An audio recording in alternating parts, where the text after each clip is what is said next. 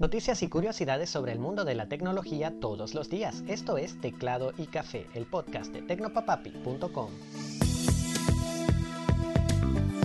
Hola, ¿qué tal? Te deseo un feliz día. Soy Alexis y antes de empezar quiero invitarte a suscribirte al Boletín Tecnopapapi, en donde todos los domingos envío directamente a tu correo electrónico una reflexión sobre algún tema de la vida diaria o de tecnología, pero en un lenguaje muy ameno y simple para conversar un rato. Te dejo en las notas del episodio el enlace para que te anotes y no te lo pierdas. Y vamos a empezar el día de hoy hablando de Windows. Y es que Microsoft dejó actualizar a Windows 11 equipos no compatibles sin darse cuenta. Esto ocurrió al publicar su edición de pruebas para Windows 11 22H2, lo que llamó la atención de muchos usuarios. Mi equipo no calificado de séptima generación con Windows 10 me está ofreciendo actualizar a Windows 11, dijo en Twitter una usuaria del canal de pruebas de Windows con una captura demostrando el evento. Aunque muchos se alegraron pensando que Microsoft estaba suavizando sus requerimientos, la cuenta oficial del programa de pruebas de Windows de inmediato reaccionó con una respuesta al tuit original. Es un error y el equipo encargado está investigándolo. Gracias por notificar, dijo este empleado. Microsoft subió considerablemente los requerimientos para usar Windows 11 de manera oficial, obligando técnicamente a sus usuarios a comprar computadores nuevos, una decisión que aparentemente ya no tendrá vuelta atrás. La empresa espacial privada Astra perdió este 12 de junio uno de sus cohetes en pleno vuelo, lo que destruyó por completo dos satélites meteorológicos que NASA planeaba poner en órbita. El cohete LV-0010 de Astra despegó tranquilamente desde Cabo Cañaveral poco después de mediodía y todo parecía ir bien hasta que tras unos 10 minutos en el aire su segundo motor falló, tirando la carga al océano y perdiendo los dos satélites. Astra comunicó el fallo a través de la red social Twitter, donde la NASA confirmó el evento y envió un mensaje de optimismo, asegurando que todavía hay grandes oportunidades para la ciencia y las tecnologías de lanzamiento. Los satélites tipo CubeSat o satélite cúbico, como los meteorológicos que la NASA intentó lanzar, son bastante económicos, construidos generalmente por estudiantes e investigadores en las universidades. Quizás por eso no se mostraron tan decepcionados.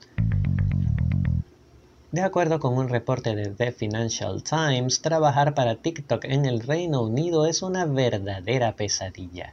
Al parecer, los jefes de la marca que pertenece a la China ByteDance son fanáticos de la explotación laboral. La nota señala que por esa razón más de 20 trabajadores se han ido desde que se abrió la oficina en octubre del año pasado. La gente se va todas las semanas. Cada lunes es como un juego, llegar y adivinar a quién despidieron o quién renunció, dijo un trabajador al impreso británico. Al parecer, los empleados tenían que cumplir con la jornada de trabajo de la casa matriz en China, lo que implicaba más de 12 horas de labores diarias. Además, en los canales de comunicación internos, la empresa alababa a los trabajadores que pasaban la noche en sus puestos. La cosa está tan mal que incluso un alto ejecutivo de ByteDance dijo que como capitalista no creía en los reposos por maternidad en TikTok, lo que por supuesto generó una indignación tal que la marca tuvo que salir a decir que trabajan por ofrecer un ambiente positivo para los empleados. Vaya, claro que sí. Vishal Garg, el director ejecutivo de Better.com, que se hizo famoso por despedir a 900 empleados vía Zoom, está otra vez metido en problemas, esta vez legales. Aparentemente Garg defraudó a los inversionistas de la tristemente célebre firma de créditos hipotecarios al exagerar los números de la empresa para convencer a una firma más grande de comprarla, lo que le habría dejado un capital de 7.7 billones de dólares. Por esa razón, Sarah Pierce, quien formaba parte de la directiva antes de que Garg le despidiera, decidió llevar al hombre a juicio por fraude. Lo curioso es que tras conocerse la noticia, una fuente anónima dijo al medio TechCrunch que Pierce venía enfrentándose constantemente a Garg antes de ser despedida, en primer lugar, por no escucharla cuando le decía que inflar los números estaba mal, y más tarde cuando ella se quejó por la manera en que Vishal había despedido a ese montón de gente. Y es que Better ya venía nadando en aguas turbulentas. En el pasado otra empleada se había quejado de un ambiente laboral tóxico, Y justo unas semanas después de despedir a casi un millar de personas por videollamada, la compañía envió por error las liquidaciones de otros 3.000 trabajadores un día antes de avisarles que habían sido despedidos. Pero qué joyas. Vistazo al pasado. Y vamos con el vistazo al pasado. El 13 de junio de 1925, Charles Francis Jenkins presentó la primera transmisión en vivo de su radiovisor, como bautizó a su invento de un aparato mecánico para transmitir imágenes en movimiento que le mereció una patente. Jenkins fue uno de los pioneros en transmitir imágenes reales en blanco y negro emitidas a través de ondas de radio en su aparato electromecánico. Igualmente logró sincronizar esas imágenes con sonido proveniente de un fonógrafo para producir las primeras proyecciones de televisión en movimiento. En 1932 su empresa Jenkins Television Corporation fue liquidada ante el descubrimiento de la televisión electrónica y todas sus patentes y tecnologías quedaron en manos de RCA, quien más tarde canceló por completo todos los proyectos de televisión electromecánica. Un dato curioso, Jenkins empezó a trabajar en su radiovisor después de dejar a su antiguo compañero Thomas Armat, con quien había presentado otro invento similar al que llamaron pantógrafo.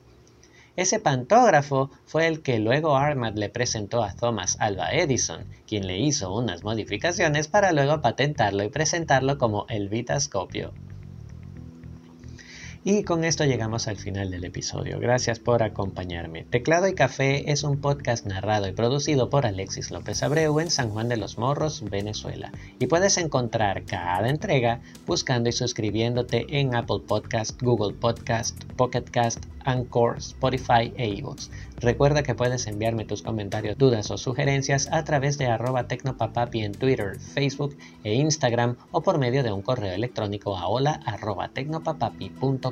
Un super abrazo y hasta mañana.